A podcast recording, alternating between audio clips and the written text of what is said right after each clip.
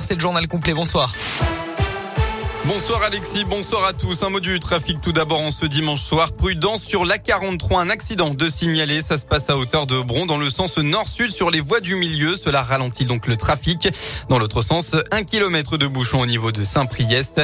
C'est compliqué aussi aux deux entrées du tunnel sous Fourvière actuellement, notamment à partir de la porte du Val-Vert pour rejoindre la M7. Et puis enfin, des bouchons sur la 42 à hauteur de Vent-en-Velin pour rejoindre Lyon.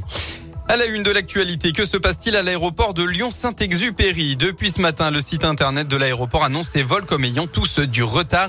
Alors si les voyageurs se sont évidemment inquiétés pour leur trajet, il semblerait euh, qu'ils ont bien eu lieu et surtout à l'heure. Alors serait-ce simplement un bug d'affichage du site internet? Et eh bien d'après les informations du progrès, l'aéroport connaîtrait déjà euh, depuis hier des difficultés informatiques. À l'heure actuelle, leur origine n'a pas encore été identifiée. Dans le Rhône, toujours hier matin, un jeune homme de 17 ans qui rentrait à pied chez lui après une soirée alcoolisée a été victime d'un malaise vers Cublise. En hypothermie, il est resté au sol pendant plusieurs heures. Heureusement, deux ou trois heures après, le malaise, un promeneur a repéré le jeune homme et a alerté les secours. Il a été héliporté vers l'hôpital Lyon-Est, son pronostic vital n'étant pas en danger. Et puis un grave accident sur la 7 hier soir à hauteur de Vienne et en direction de Lyon. Cinq jeunes hommes âgés d'environ 18 ans étaient dans la voiture concernée.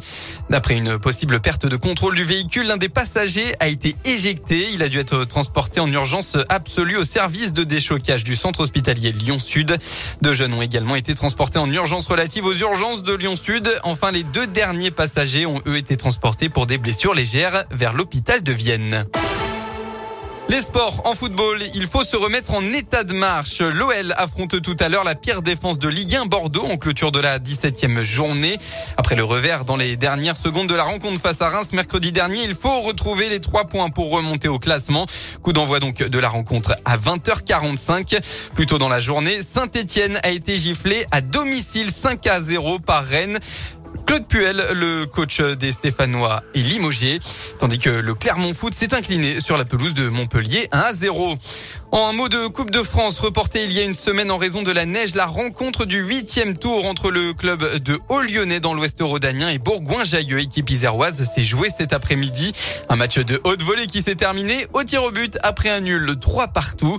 Et c'est Haut-Lyonnais qui passe au pénalty et qui affrontera Bastia le 18 décembre prochain. La météo, enfin dans le Rhône, eh bien la pluie reste présente ce soir et cette nuit. On devrait retrouver quelques éclaircies demain dans l'après-midi avant une énième nouvelle perturbation pluvieuse qui pourrait durer jusqu'à mercredi. Côté Mercure, enfin, vous aurez demain entre 2 et 5 degrés au maximum de la journée. Très bon début de soirée à tous. À l'écoute de Radio Scoop.